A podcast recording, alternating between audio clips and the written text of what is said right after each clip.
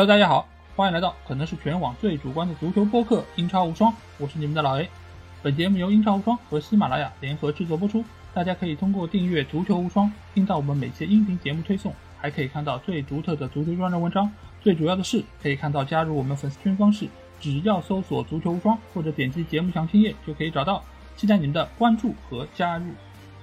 那我们的英超回顾节目来到了第四期啊，那这个球队就是我们非常熟悉的白玫瑰利兹联队啊。那这个球队其实在历史上也是非常的有名，它曾经也是有一个非常响亮的名号，那就是青年禁卫军，也从中是诞生出了非常多我们耳熟能详的球星啊。但是这个赛季他的整个表现似乎是和大家的预期有一点点的距离。那这期节目我也会邀请到一个非常知名的播客，也就是足坛加论的主播小何，来和我一起进行这期节目的讨论。那我们先在这里欢迎小何的到来。大家好，大家好，大家好。非常感谢小何能够这次来到我们节目做客啊！那我可以先给你几分钟时间来介绍一下你的节目吧，也算是做一下免费的推广。因为你这个节目我也听过，非常非常的优秀啊，也推荐大家可以去收听一下。但是我还是希望能够听到小何自己来介绍他的节目。真是过奖了，过奖了。那个，其实我的节目呢，就是说一些关于这个足球方面的事儿，包括英超啊，包括国际足球，再包括中国国家队的一些事儿。其实我这个节目。大部分的受众啊还是英超，呃，其实这个英超基本上每一支球队我都在看，而且一直在研究，包括这个咱们所说的这种菜鸡队吧，像沃特福德、诺维奇这种球队。我都是出过类似的节目来分析这些球队，这就我节目大概一个形式吧，就是跟大家聊聊天儿一样。是的，那相信如果是喜欢英超的朋友，应该也会非常喜欢小何的足坛加论，非常推荐大家可以去收听一下。那言归正传，我们还是要回到今天这期节目主题，那就是聊一聊利兹联队这个赛季的一个表现啊。那我先想来问一下小何，因为你也看了今年利兹联队的一些比赛，你给他们整体这个赛季的表现打几分呢？其实真的，利兹联这个赛季非常非常让人失望，所以我只能给到这个及格分。如果十分满分的话，我给六分。因为赛季开始前呢，我当时说这个节目的时候呢，我说到的就是，其实利兹联这赛季对他的期待还是很强的，因为上赛季升班马啊，利这个贝尔萨带队。在有那么多伤病的情况下，拿到了一个不错的位置，嗯，所以这赛季想着他能去争夺一个这个欧协联的资格，嗯，没想到啊，这个太令人失望了，已经沦落到这个刚刚保级的境地了，已经，哎，真的。是的，是的，因为我。呃，在赛季初的时候，其实也是做过几期这种预测的节目。当时我其实对于利兹联队也是寄予厚望啊，我其实觉得他们大概能够排到就是七到十名这么一个位置，因为也是在他们上赛季的一个基础之上能够更进一步。毕竟上个赛季我们对于这样一个重新回到英超的球队印象也是非常深。呃，他的整个进攻的一个推进效率，包括他的转化效率，其实都是非常好的。再加上他队内有一些比较受人瞩目的球星，所以在这个赛季，他其实是进行了一定的引援之后，我们会觉得，呃，可能他会在原有基础上更进一步。但是没有想到会是这样一个结果，哎，我不知道小黑你有没有想到这样一个结果？毕竟他们在夏窗的时候其实是买进了，比如说像丹尼尔詹姆斯啊、菲尔波，以及转正了上个赛季在队内已经效力的哈里森，其实他们在阵容方面是有提升的。你有想到他们会是这样一个结果吗？其实没有太想到，你看他这个下窗是放走了两个重要的球员啊，一个是不续约这个老臣巴布罗埃尔南德斯，还有一个就是放走了我们这个上赛季左边锋改成左后卫的阿里奥斯基。真的就感觉买了菲尔波啊，包括丹尼尔詹姆斯之后，这个球队整体的实力会有一定的提升。可是没想到啊，到头来还是上赛季这个阿里奥斯基好用，菲尔波这赛季的表现就是感觉给人。哎呀，感觉他是不是没有适应英超啊？是是，我觉得就是今年，其实你可以看，从巴萨来了很多叫得上名的，但是你说他们最后的表现怎么样，好像也很难能够说达到大家对他们预期，对吧？费尔波是一个那个狼队特林康，其实也是这样的一个球员，所以其实对于英超的一个适应，确实是有比较大的一个呃适应的过程。这个时间上面，包括他们整个。他们身体上是不是做好这个准备也是非常重要。那你觉得就是这个赛季利兹联队的引援方面，你觉得他们是做到了他们能做到最好吗？还是说你觉得是因为他们引援没有做到最佳，才使得这赛季的表现不如大家的预期那么的出色？其实你要说下窗的引援，我觉得是没有什么太大问题。嗯，因为他这几个引援明显就是针对这赛季下窗走的两个人。对，刚才也提到了埃尔南德斯跟阿廖斯基，包括补进的费尔波、丹尼尔詹姆斯。其实下窗的引援做的还是不错的，而且基本上是保留了上赛季的这个班底。让我很意外的就是这个东窗的引援是真的没有想到啊！你东窗的时候伤病那么多，包括卡尔文·菲利普斯，嗯，我们的主力射手班福德都是有伤，在东窗是一个人没有补，包括也没有租借球员，就让人感觉有点不解。所以总的来说，就觉得这个引援可能是要占一方面的原因，但是下窗不是关键的，就是这个东窗，然后还有一些关于别的原因，这个赛季打成这个样子，真的，哎，是让人有点意外吧？对的，对的。我觉得东窗的话，可能是他们觉得，呃，就是两大。球员就是班福德还有凯尔文·菲利普斯，他们可能在恢复的一个过程中，在慢慢向好。他们觉得可能他们复出之后，这些位置就不用再进行太大的一个引用，或者说在这个基础上，老帅贝尔萨他在战术层面能够弥补这方面可能短暂的出现问题。所以我觉得可能是俱乐部对于这方面还是相对来说有些乐观了。他也没有想到啊，班福德在复出了一两场比赛之后又伤了，一直伤到赛季结束。这个也是可能球队管理层到整个助理教练这一部分，他们都没有想到，伤病真的就是这赛季的取得这个成绩的原因吧？你我们一点一点来捋啊。嗯。首先就是科赫跟略伦特这两个双中卫，赛季刚开始就受伤。其次，然后就艾林，艾林大家都知道啊，这个是后场的一个多面手，能踢中卫，能踢右后卫，甚至能踢左后卫，在打到后腰位置上都是没问题的。对。然后艾琳伤了之后呢，紧接着班福德、菲尔波、菲利普斯又伤了。伤完之后，菲菲利普斯快回来了。然后这个我们的铁人达拉斯啊，也是后场多面手，也伤了。就感觉这个喝凉水都塞牙缝，怎么伤病一个接一个来，整个球队很难做到完全体，真的就是。太伤感了，这赛季。对这个赛季，其实我看了一下他们的一个伤病的数据啊，就是尤其是中后场，可以说是几乎人人都伤过，而且非常多的球员他是伤了差不多一半的比赛。你说科赫是伤了一半，然后库珀也是伤了差不多一半，再加上艾琳也好，菲利普斯是后腰，他这个位置其实相对来说是更加的稀缺，因为原本来说他这么一个全面的球员，在中路其实是能够兼顾攻防两端的。而在他伤缺的那段时间里面，其实贝尔萨也是想要调整过非常多的人员，包括是让福肖去打到这个位置，但是福肖后来也伤了，所以这个位置其实就是你可以说是今年利兹联队的一个黑洞，就是谁到这个位置能不能打出表现，已经不已经不用去抱什么太大希望，你能够不伤，能够上在那儿，就已经是非常不容易了。再加上后场的那么多的球员，都是在不同的时间段，你会发现他们出现问题。所以这个赛季给老帅贝尔萨的一个考验真的是相当的巨大啊！所以能取得这样的一个结果，我觉得从这方面来看，确实是非常大的一个原因。那除了伤病原因之外，你觉得他们这个赛季会打得如此挣扎的，还有哪些可能的方面呢？其实也是跟伤病相关吧。嗯，就是板凳的厚度，给我最明显的印象就是打西汉联那场比赛，就是在客场。上半场，这个福肖跟这个菲尔波都受伤，换上的小将是谁？是巴特，嗯，是赫耶尔德，这都是幺二三的小将，基本上没有在联赛上过场。哎呀，这就感觉，哎呦，这板凳厚度实在太薄了，这是板凳的原因。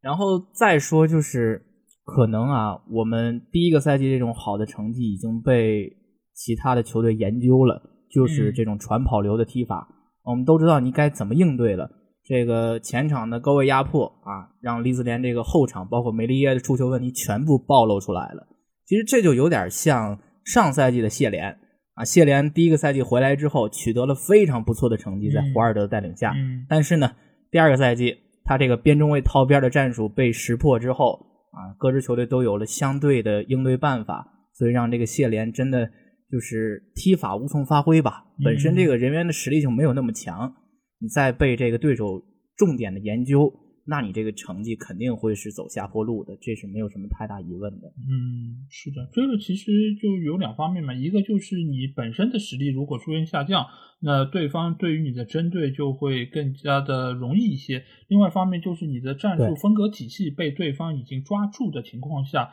对方对你的针对性的一个部署也会效果非常的出色。再加上以往来说，利兹联队一直都是属于那种以攻。带手的这么一个打法，他防守一直以来都不是特别出色的，而且贝尔萨的球队一直也不是那种啊，我会苟在后面，或者说我的防守是特别固若金汤，他从来也不是这样教练，他是疯子嘛，疯子的话就是我只要攻出去，我只要打嗨了，就什么都可以，所以球迷很喜欢他。整个球队在上个赛季为什么能够这么的受到大家的关注，也是由于他经常能打出这种大比分。他前面可能进三四个，后面丢两三个，他就拿下三分了，那他就能够在保级路上拿到足够分数。但是这个赛季，一方面，当然我们刚才提到，就是他在进攻端，班福德这样一个非常重要的支点球员，他没有办法上场，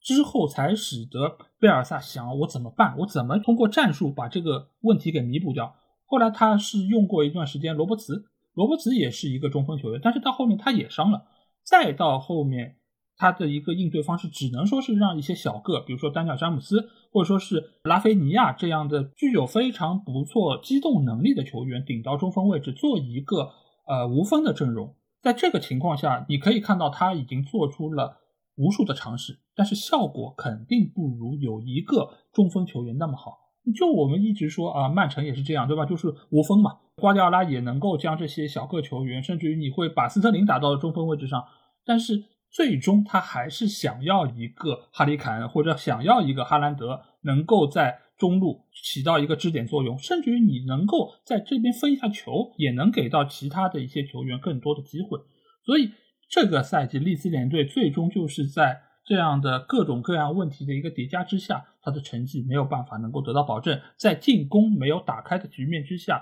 他的防守又出现了更多的问题。所以这个赛季我们只能看到的是，他们已经不复去年那个神勇的状态。那你觉得贝尔萨他这样一个老帅，也是在足坛上是久负盛名嘛？而且他带领利兹联队已经非常多年，从英冠一路带上来，然后带到现在到第二年，但是他最终是被球队炒掉了。那你觉得他整个这个技战术打法对于这个球队的实力是做出了有效提升吗？还有他是不是适合这个球队呢？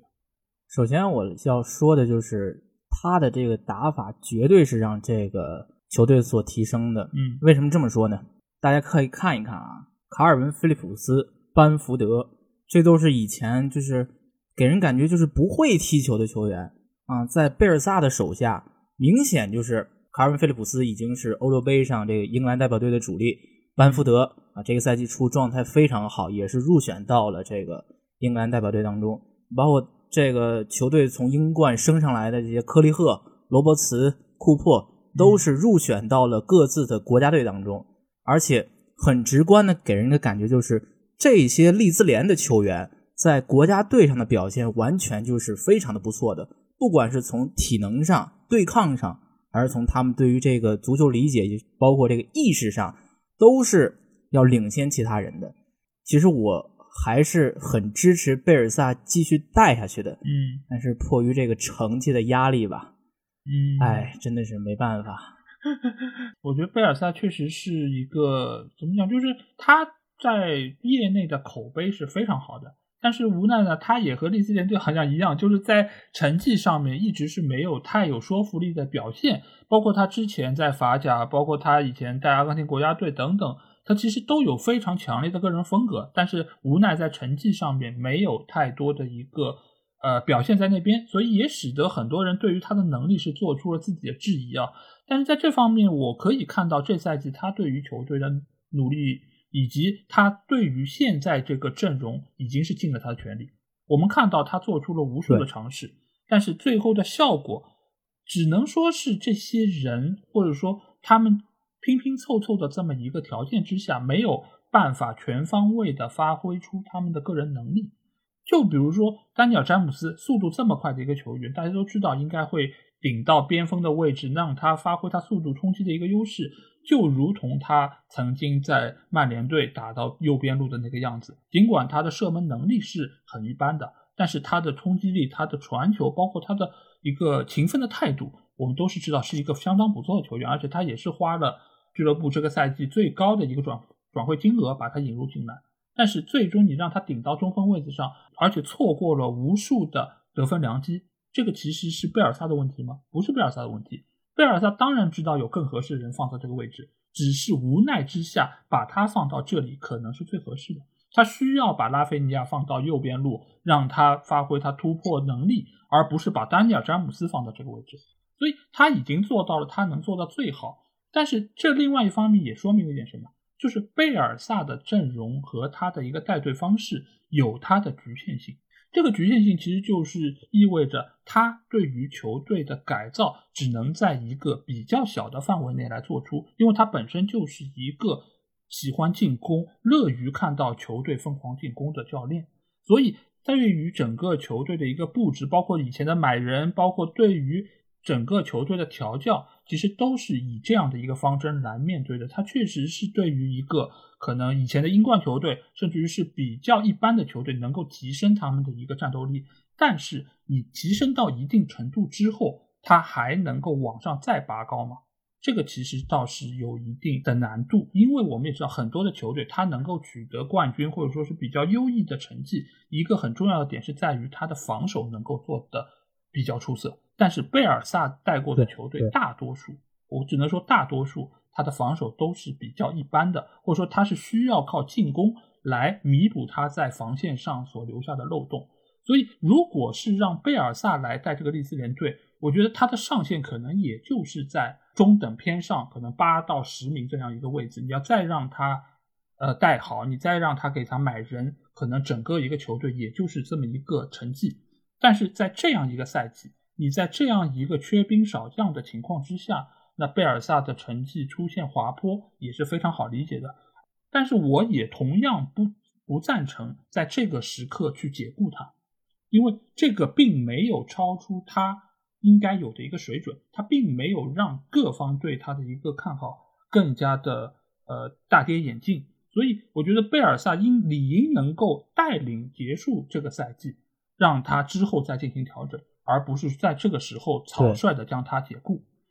但是俱乐部已经做出了这样的一个决定，而且我们也看到新来的美国人马西对于整个球队的一个带领，最终也是让球队勉强保级啊。那你对于马西这个最后一段时间的带队成绩，呃，你的评价怎么样呢？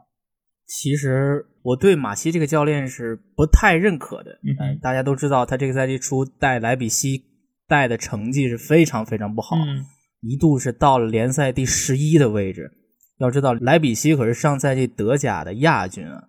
你带到这个位置，肯定是说明你执教能力是没有那么强的。而且他是从萨尔斯堡出来的，也就是红牛系的主教练啊，他只是能证明自己能带好这种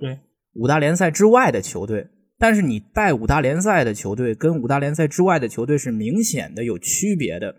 这种对抗的强度，包括联赛的激烈的程度都是不同的，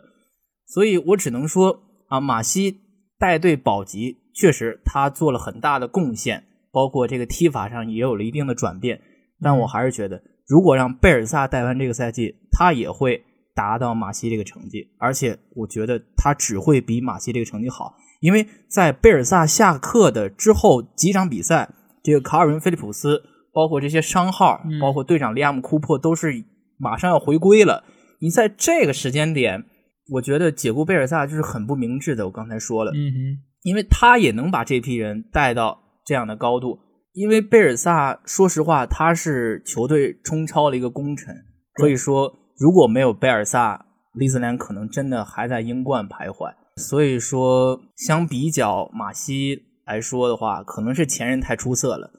我对这个马西还是有点保留的意见的，因为他的这种踢法，首先他不吸粉，其次呢，他的这种临场的反应也没有贝尔萨这么出色。对，其实我这个看法上和小何是一样的，因为我也并不太看好他这下半赛季的表现。我先谈一下他的优点吧。我觉得马西作为一个美国人，他拥有非常出色的口才。我在之前节目中其实也多次提到过，就是我非常喜欢看他赛后的那个采访，就是你可以看到他的那个呃说话的那个腔调，包括他所说出来的话，真的是充满激情，而且就是各种彩虹屁乱飞。就是从球队到球员到球迷一路夸个遍，对吧？就是给这些人在打鸡血，就是说你们要在最后时刻支持我们。我从来没有见过这么好的球迷，他们给了我全部，等等等等，就是各种各样的这种很夸张的话语都从他的口里说出来。但是你看他的球队呢，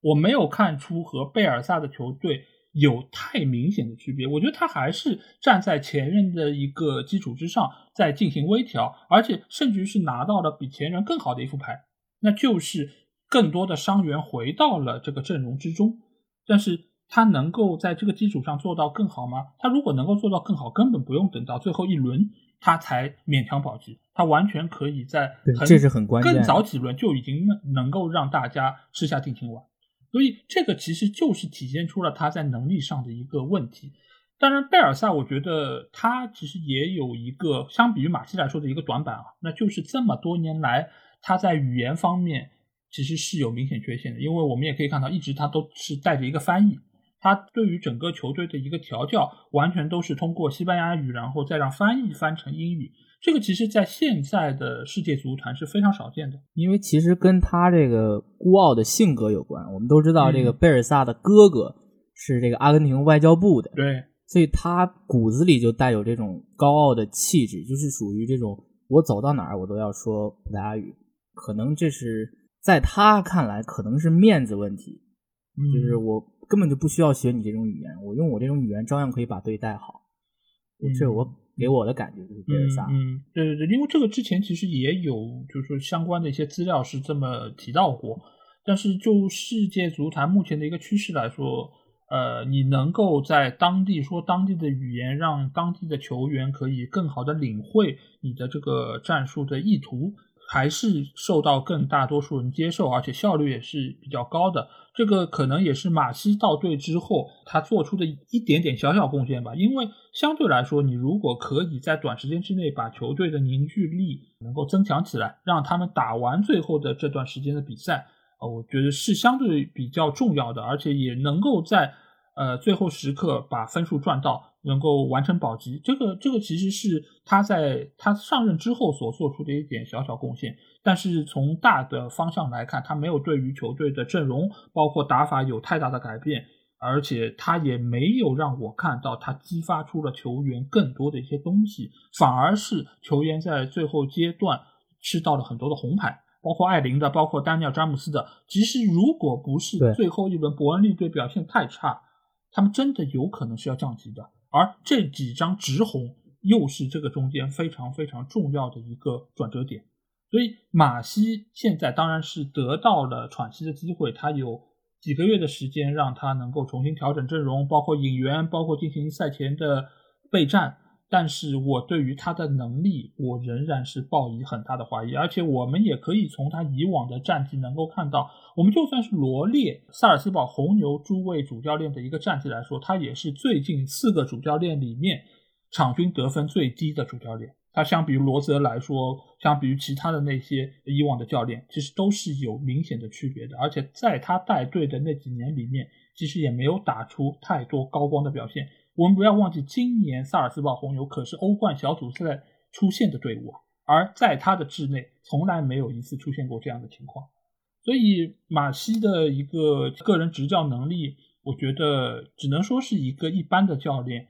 至于他能不能让下个赛季的利兹联队能够重整旗鼓，我觉得大家都需要更多的时间来拭目以待。就是我感觉马西这个教练吧。相较于你现在的这个莱比锡的主教练亚伊斯勒，嗯啊，他亚伊斯勒就是一个典型的德国人的这种风格。现在大家都知道，这个德国教练啊，已经成为了这个欧洲时代的最前沿的教练。对，就是你明显的感觉，马西相较于这些德国教练来说，他的优缺点很明显。嗯，啊，大家可能刚才也说到了，这个他的这个口才好。可能调动球员的这个积极性强，但是呢，你一个教练说到底，你是要有东西的啊，你不能没有东西，光靠这种这个白货啊，能能能把这个球员调动到多高，那不现实。你你既要有这个好的口才，也要有这个好的战术思路，包括这个临场的好的调整，你才能把这一个球队让有明显的提升，把它带到一个比较高的地方。所以这个马西真的，我觉得他还是稍微嫩了点现在在现在的利兹联来说。这个其实还是需要他在五大联赛的队伍里面能够得到更多的锤炼，因为如果我们只是看一下马西的履历的话，我们可以看到他其实就是典型的北美教练，先从加拿大，然后带到了纽约红牛，然后就进入了红牛这样一个体系之中，再从纽约红牛来到了萨尔斯堡红牛，再到了莱比锡红牛。整个一路的一个晋升的途径相对来说是比较的通畅，当然这个中间其实主要还是由于萨尔斯堡红牛它的一个阵容，以及在于澳超里面一个一家独大的这么一个地位，所以其实各个球队对他的威胁和考验其实是不大的，所以你能够拿到冠军也是比较顺理成章的，就如同你像拜仁拿到冠军，你像大巴黎拿到冠军，这个都是应该的，但你只有到了一个可能具有考验的位置上，莱比锡红牛。但其实莱比锡红牛它本身的班底其实是不差的，再加上它去年的一个战绩已经证明了它是拥有能够最起码和多特蒙德竞争一下亚军的这么一个球队。但是马西带成了什么样子？马西真的让这个球队差一点点就没有办法拿到欧冠的资格。不过好在莱比锡很快就做出了调整，让他们最终还是能够进入前四。这个一方面也是说明了莱比锡他们的果断，对吧？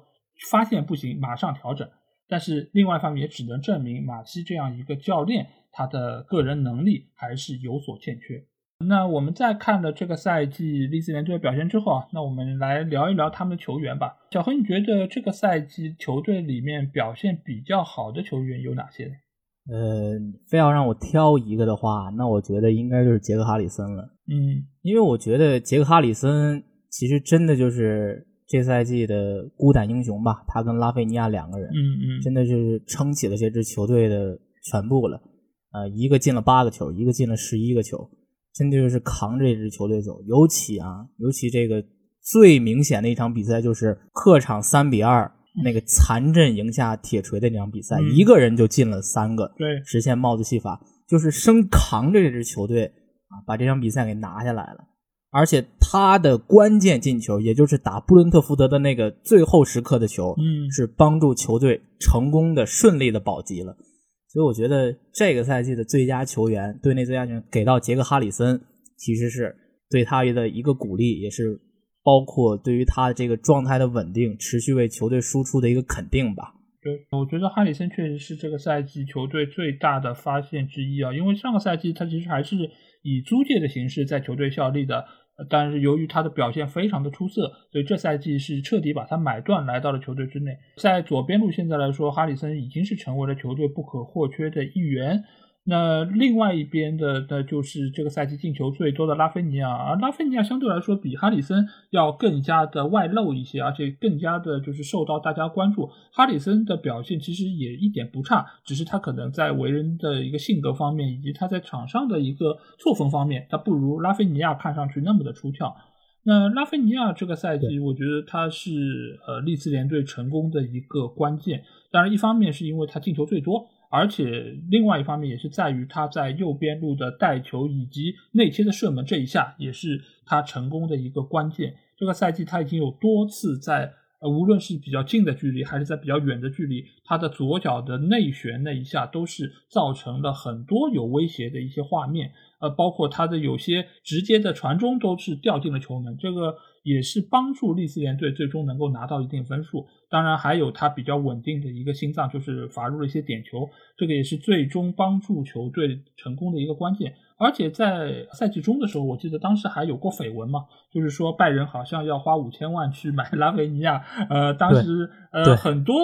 嗯，就是对英超可能不了解，或者说对利兹联队不了解的人是觉得，哎，这个不是瞎说吗？从利兹联买一个五千万搞什么，对吧？但是其实对于我们看到过上半赛季拉菲尼亚表现的人来说，这个价格其实还在一个就是可接受的范围之内啊。当然，我们也知道拜仁要花五千万其实不是那么容易，但是另外一方面也说明拉菲尼亚就是是一个非常出色的球员。那所以我会相对来说把这个赛季表现最好的球员给到拉菲尼亚。那如果说其他的球员里面还要就是挑出一些比较让你眼前一亮球员，你还会给到谁一票呢？呃，给到应该是格尔哈特吧，嗯这算是球队年轻的力量，在下半赛季啊，尤其是这个班福德受伤之后，渐渐的是拿到了这个主力位置，而且他的表现给我的感觉就是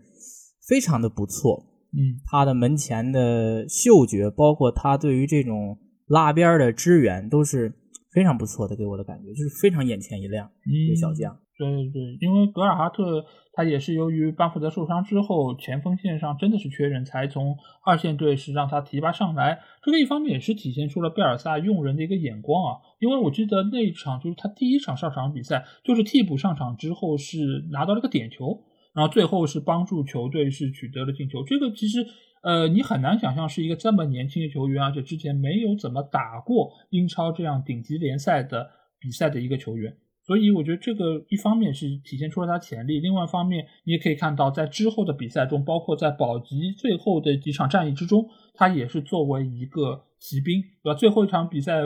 呃，我记得他还有一脚射门是直接蒙到了费尔波的脸上，然后没有取得进球。对 这这其实是有点可惜。那个球，对，但是我我可以看到，就是他在门前的这种射门的感觉真的是非常的老练，尽管他还很年轻，但是他潜力还是比较的出众。所以我觉得，就是格尔哈特这样的球员的存在，也是从另外一方面体现出这样一个青年禁卫军的气质仍然还是在的，他们仍然是拥有这方面的能力。那既然有最好的球员，肯定也有相对表现比较令人失望球员。那小何，你觉得这个赛季谁的表现比较达不到你的预期呢？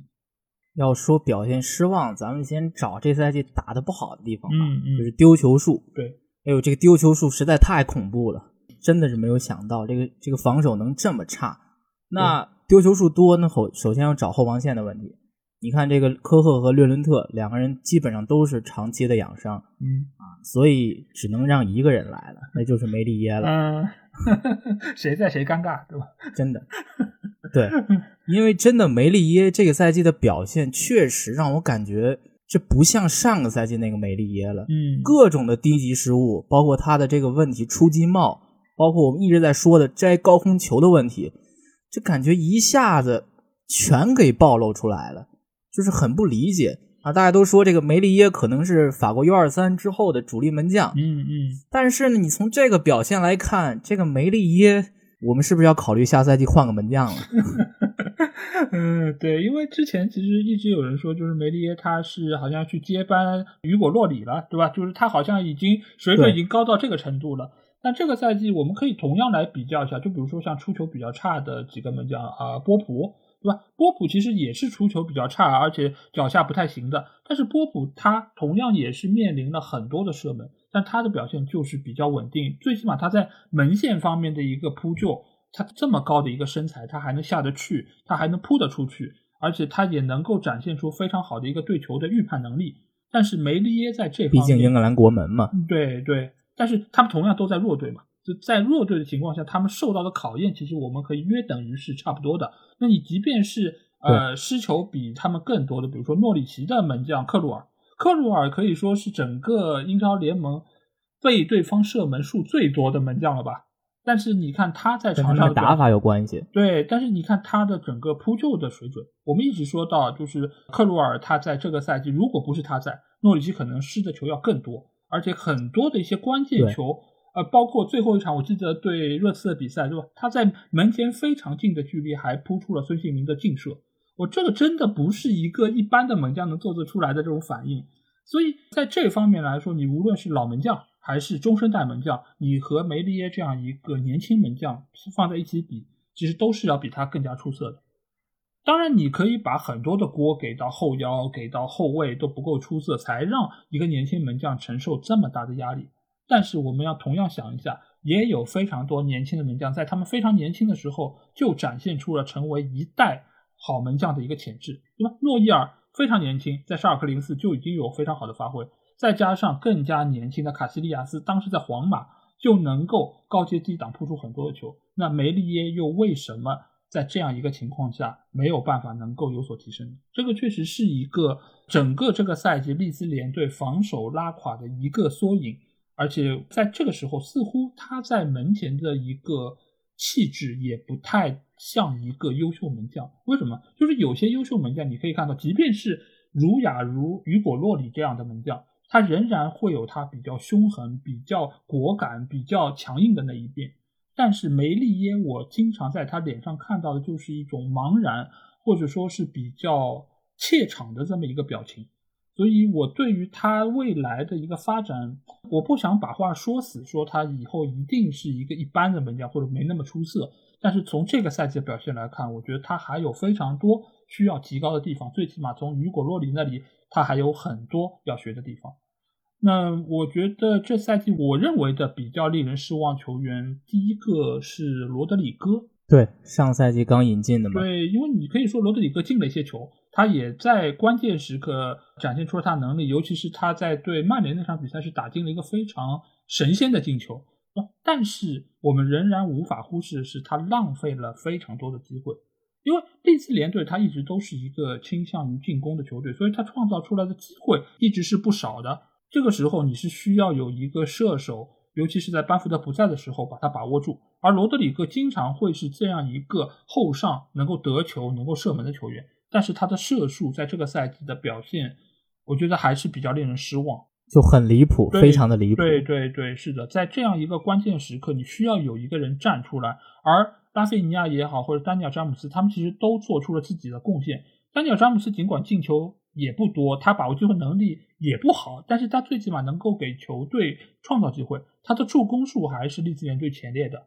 但是罗德里戈在这方面。我觉得是比较让人失望，而且他的呃之前的那个大家对他的预期，包括就是各方对他身价的评估都是非常高的，呃，所以这个赛季他显然没有展现出大家想要的那种效果，某种程度上也是拖累了利兹联队这个赛季的表现。那另外一个球员可能和上个赛季差距比较大，我觉得就是达拉斯。呃，因为达拉斯上个赛季的表现真的是非常的亮眼，因为大家原本以为他可能是一个后卫球员，他当然是可以打到后卫，但是更大程度上上个赛季是把他当成一个边锋，甚至于是呃可以打到中场的这么一个位置。所以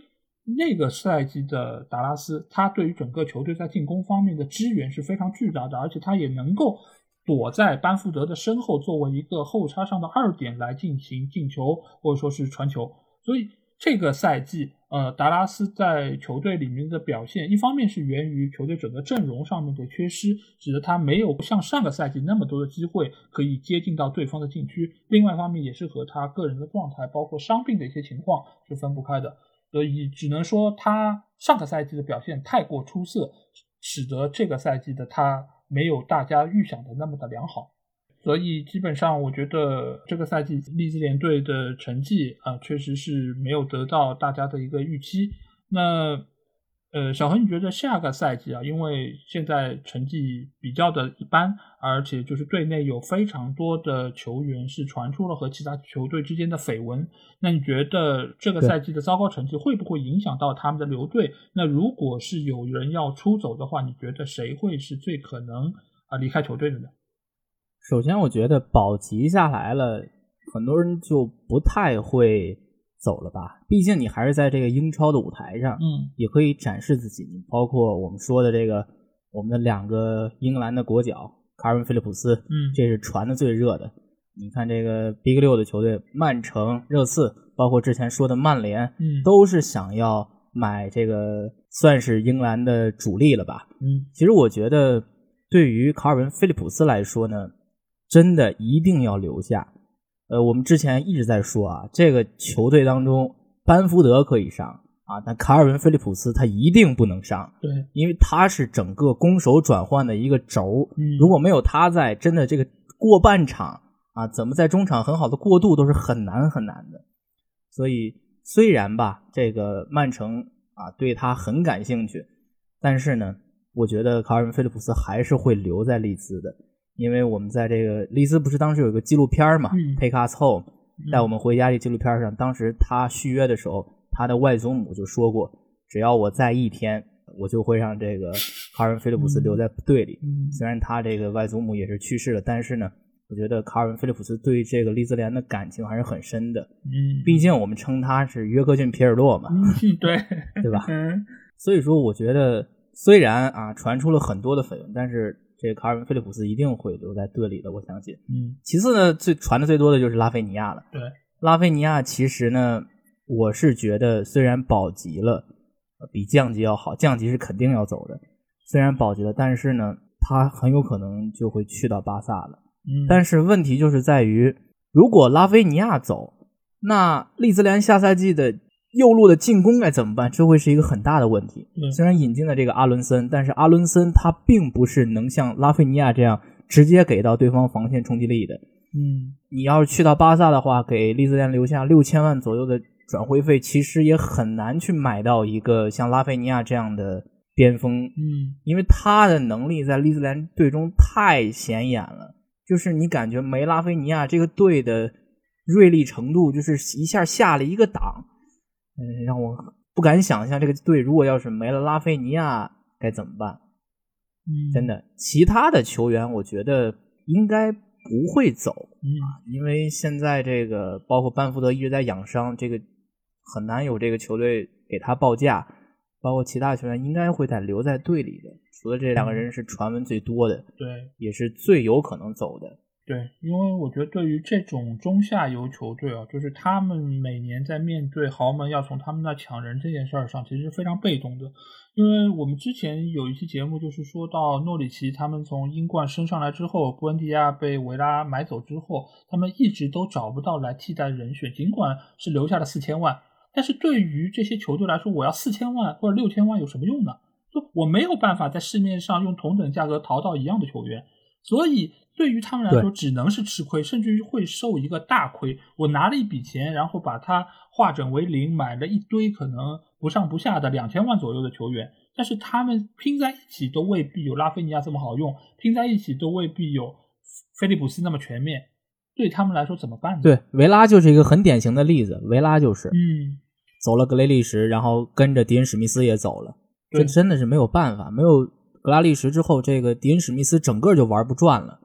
对呀、所以其实我们在上次节目也说过，就是诺里奇其实和维拉是一样的，就是卖了一个核心之后，把拿来的钱就是换了不少的球员，那些球员你也很难说是很烂，对吧？因为他们其实在原先队伍也打得非常不错，包括因斯也好，包括布恩迪亚，包括呃里昂贝利，他们其实都是非常不错球员，但是迪恩史密斯就是不会用了。因为很多的教练，我一直想说一句，就是很多的教练，或者说大多数教练都缺乏呃，就是看菜下饭的能力，或者说因材施教的能力。大多数教练其实他们只会用自己最擅长的那个打法，他们只是用自己的这套打法去套所在球队这些人，有一点点削足适履的感觉，但是这就是现实。你像瓜迪奥拉这样的战术大师，你像贝尔萨这样的战术大师，其实真的是非常非常的稀缺。所以很多球队突然之间会发现，好像少一个人就玩不转了。而现在的利兹联队，拉菲尼亚也好，菲利普斯也好，这两个人无疑就是这样的球员。你真的让他们走掉，明年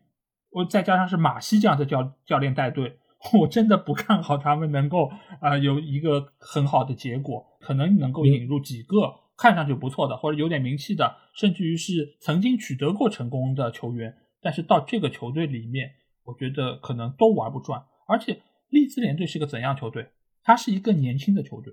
你真的要拿一个呃上了岁数的以前创造过辉煌的球员进来，我觉得适配性是很差的。他就是需要能够有一个年轻的、有活力的、有潜力的，而且正在往上走的这么一个球员，在这个球队里面才能打得好。就比如说格尔哈特，对吧？我们已经看出了他的潜力，而且他也在不断的进步，这样的球员是 OK 的，他能够某种程度上以后可能代替班福德。但是我看不到任何这样的在中场的球员，在边路的球员好像没有，所以我觉得这两个球员确实不能走。如果这两个球员走的话，我感觉英冠在向我们招手了。对，是，但是如果你要真讨论他们两个人谁更有可能走，我觉得应该是拉菲尼亚，因为拉菲尼亚相比于菲利普斯来说，他是呃更加外露，而且它的作用是更加容易体现的。而且另外一方面，因为它没有户口本，所以它在转会资金上面的一个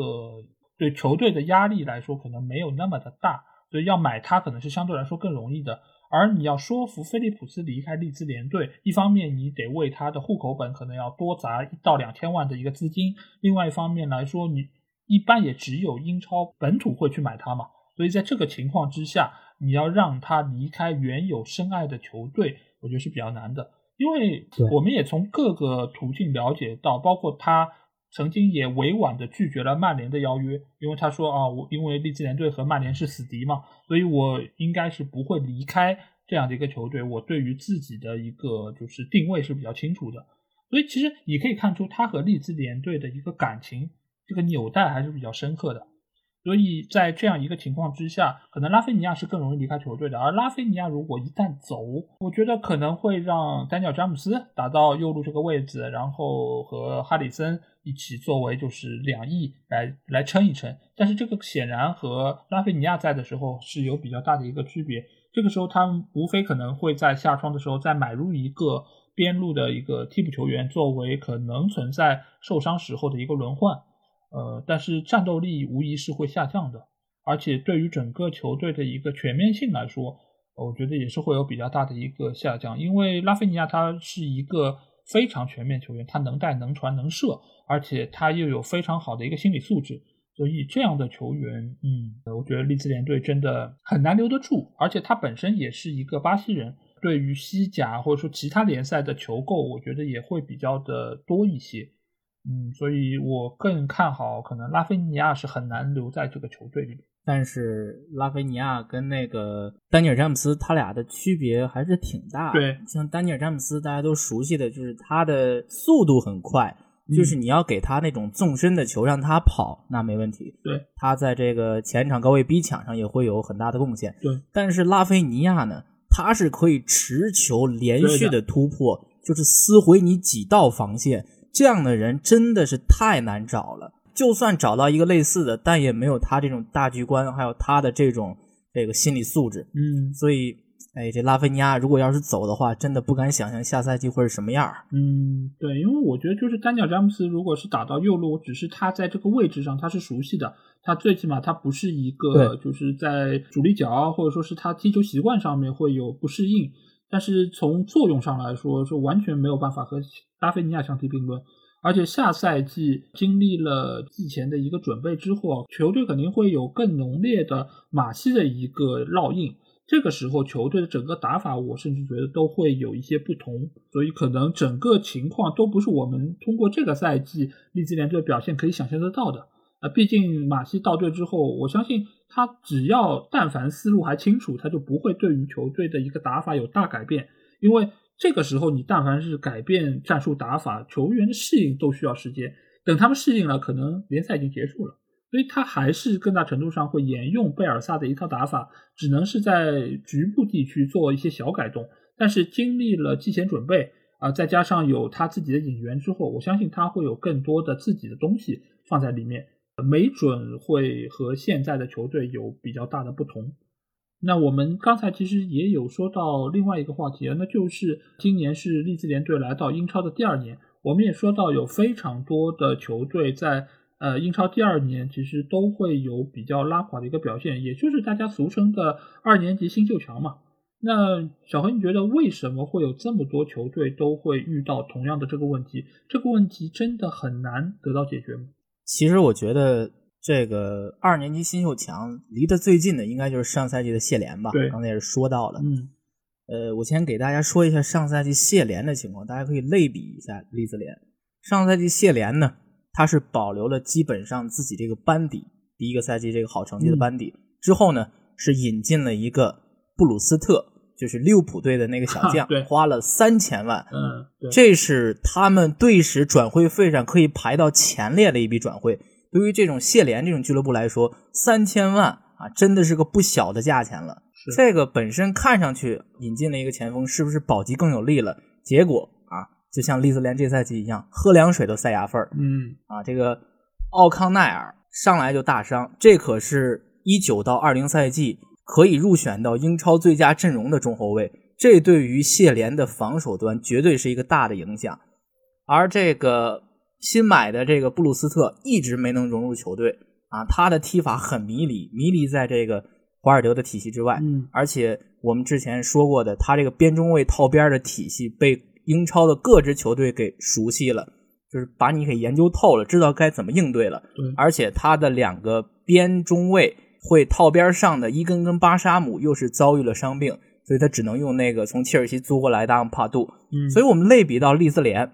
啊，这赛季的引援买了丹尼尔詹姆斯、菲尔波。丹尼尔詹姆斯可能是好用的，但是费尔波一直是没有找到踢英超的感觉。对，你再包括利兹联的这种传跑的踢法，对于跑动的这种要求已经被各支球队所研究了啊，你就已经是我的重点研究对象了。毕竟上赛季的利兹联打第一个六的球队的战绩是非常的不错的，所以说，当你一个球队的实力不是足够强的话，尤其是像利兹联这种保留着英冠班底的这套主力吧。然后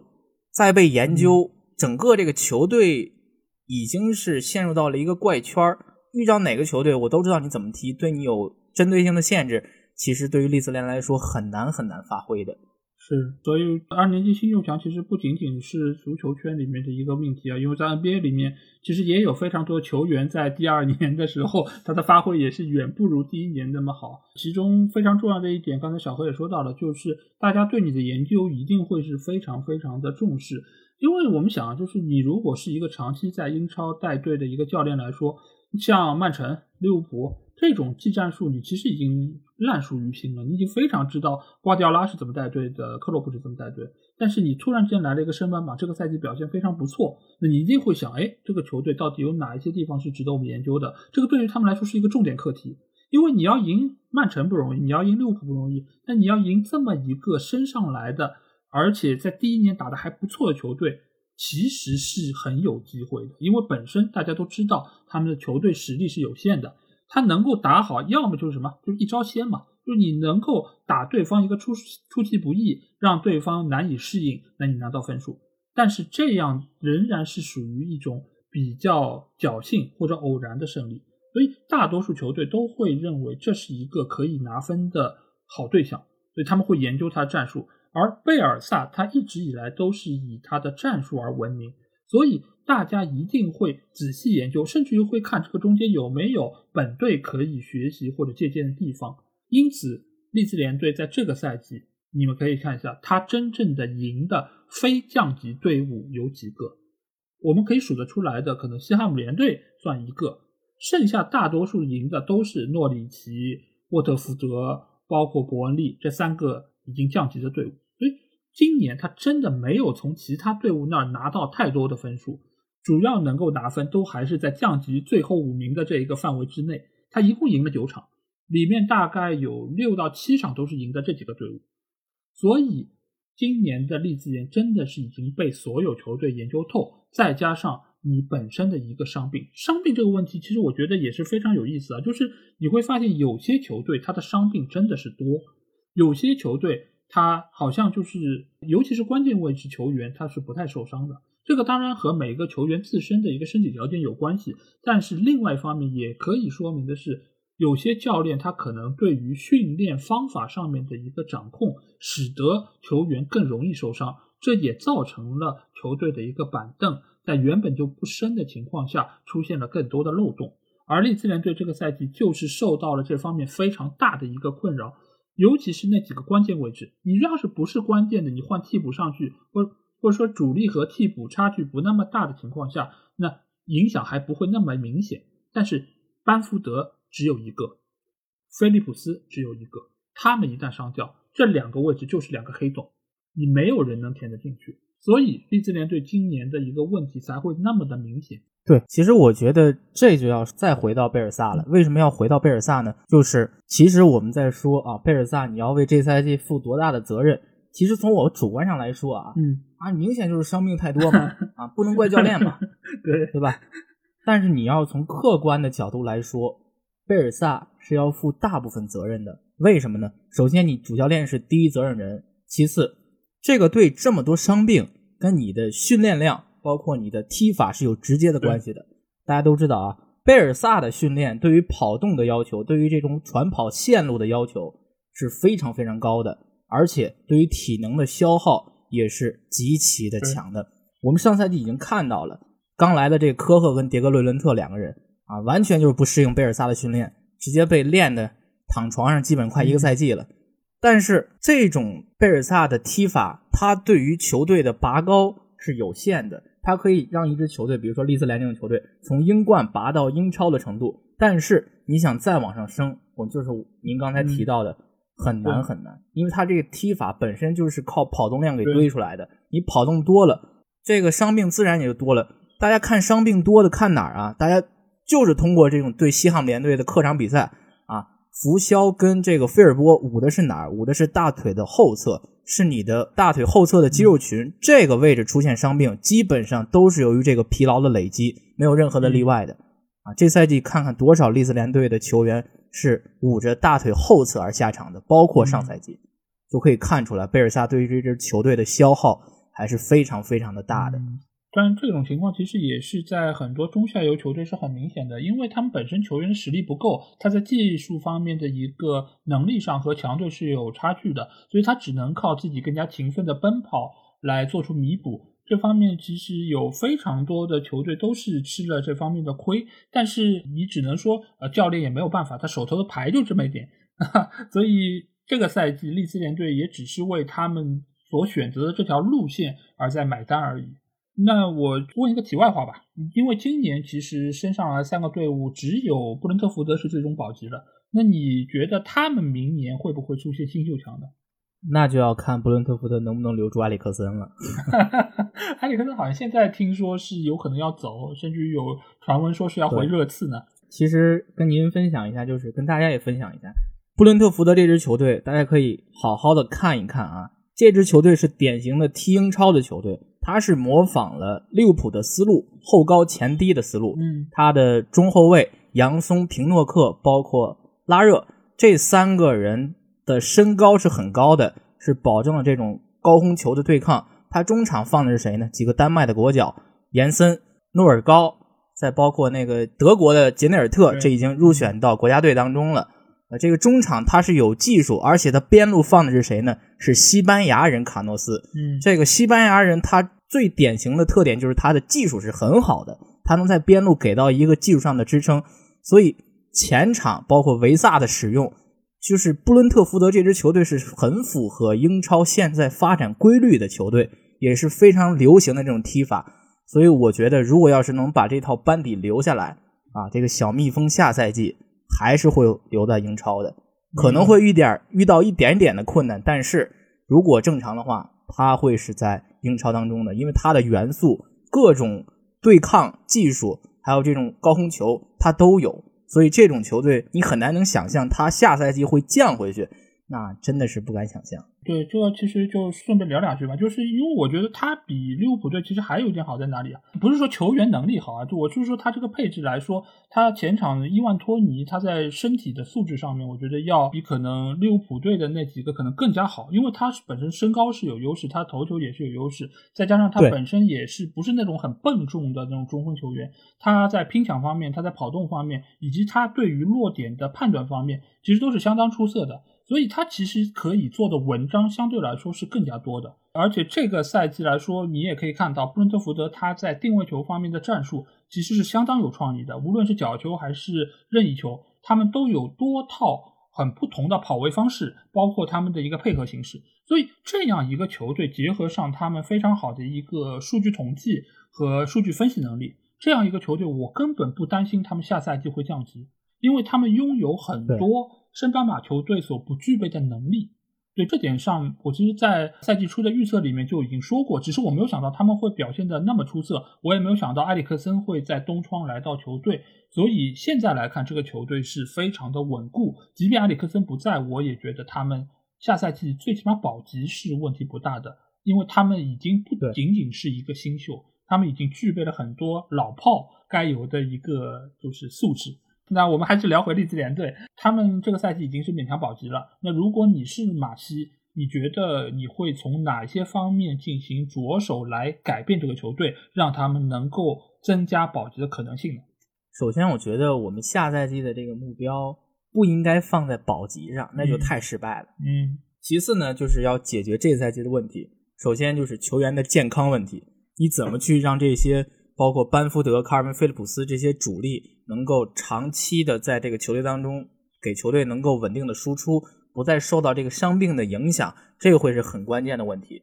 如果你要是都保持着健康的话，那球队的这个战绩首先它不会差，不会落入到这种保级的边缘。嗯，其次呢就是引援，呃，这个引援上现在是引进的这个阿伦森，大家都在讨论这个。其实我看过阿伦森的比赛，他更多的是出现在一个前腰的位置上啊，他边上也可以打，呃，非常灵活的一个球员，也是这个马西的爱将吧，嗯，也是美国人。其实我觉得马西好就好在一点，就是贝尔萨已经把利兹联这支球队的底子给打好了。嗯，给你留下的任务就是你把这个球员笼络在一块儿，其次加一些什么套路，包括定位球上，包括这个防守上再稳固一下，其实就不错了。因为大家都知道，这个利兹联在贝尔萨时期的进攻已经是非常非常不错了，但是就是这个防守上，如果马西能在防守上，比如说我稳定一套主力。呃，比如这赛季后半段用的多的，让库珀搭档这个迭戈·六伦特，把科赫放在右后卫的位置上，当一个这个第三个中卫来使用。其实这个思路就是不错的。如果能延续下来的话，我觉得下赛季利兹联队的防守啊，最起码比这个赛季要提升了一个档次。我是这么觉得的。嗯，要先从防守上做起，还有保持球员的健康，再有引援上的支持。对的，因为其实我们一直都说到这个球队是攻强守弱，他在进攻方面只要是能够保证球员健康，我觉得他的一个底线是可以保证的。而且下赛季如果班福德能够回到队内，呃，最起码能够打一半以上的比赛，我觉得这个球队在进攻方面就不会太糟糕。这个赛季我们从数据也可以看到，他主要差还是差在防守上，他的丢球数应该是除诺里奇外最多的。第二的联赛第二多，对对，所以其实他的问题还是出在防守端。这个当然一方面是菲利普斯不在，他在就是攻防两端的一个作用没法体现。你就算是放一个纯防守的浮肖，那你只是靠防守这样一个被动的手段，也很难能够解决现有的问题。所以一方面来说，我觉得在中场中路这个位置还是要再买一个人。这个人你可能不需要就是那么的黑又硬，那么的就是。具有拦截的能力，但是你最起码是需要一个更加全面的能力，能够作为菲利普斯不在时候的一个轮换，或者说你在打双后腰时候的一个搭档。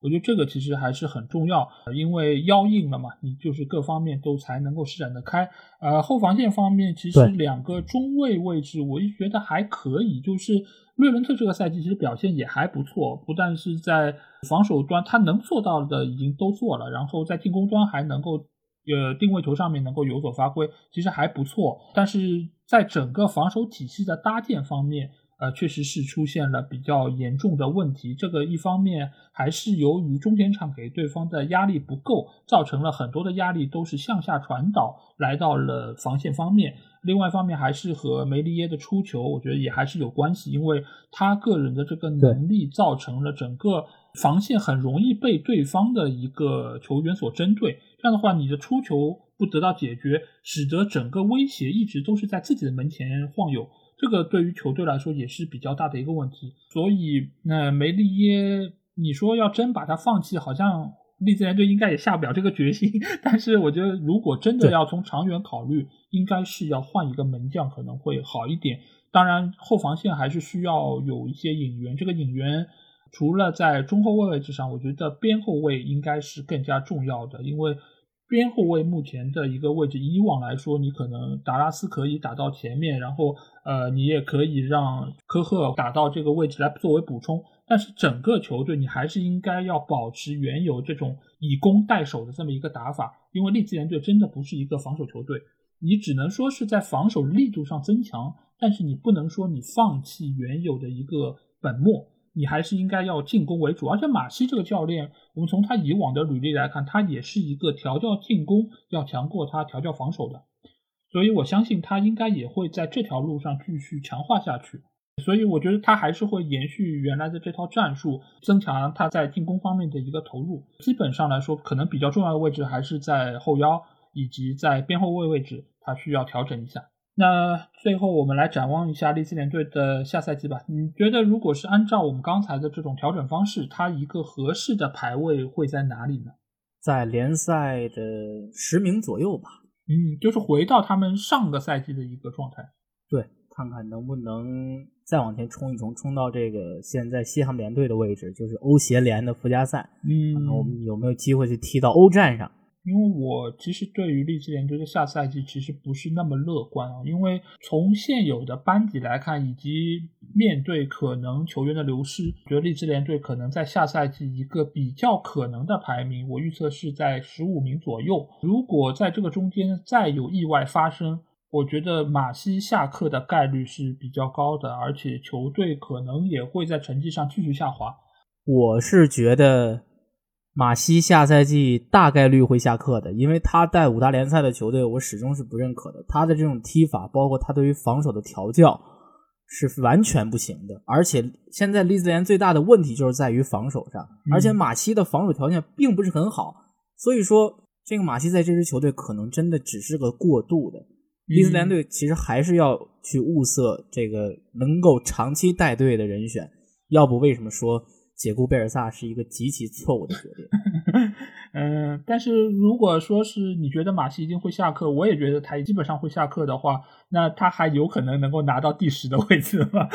所以说，就看马西什么时候下课。我就希望开局打的一般，就给他解雇了得了。要不然，如果要是让他带下去，如果联赛的中段出现什么闪失的话，那整支球队，嗯，下赛季想保级都不太容易了。嗯，如果再遭遇什么意外的伤病。对对，因为其实我我就想到了我们上上期节目做到沃特福德，因为他们在这赛季就是第七轮球队打的其实还可以的情况下，就把穆尼奥斯给解雇了。我在想，利兹联队好像不是属于那种这么做得出的人，对吧？他们不太可能因为马戏可能几场比赛打不好，就就把他给解雇。所以如果真的是如此的优柔寡断，或者说是想要再给他一点机会，因为其实啊。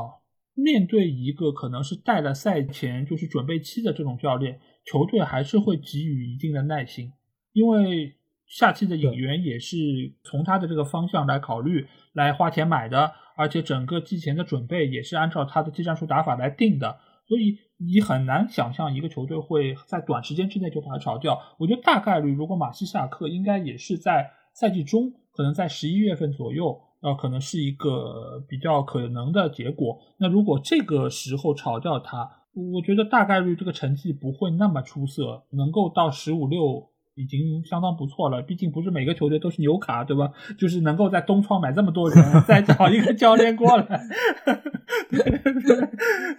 所以我是觉得不太乐观这个情况。所以我对他们下赛季的一个预估就是十五左右的这么一个排名。对，也是因为这个点，还有就是现在英超的这个引援的力度太大了。你像这个保级的球队，包括刚升上来球队，都会花巨资去引援去。嗯，包括上赛季的富勒姆上来之后花了一个多亿来引援，但是还是没有保级。所以说，这个英超的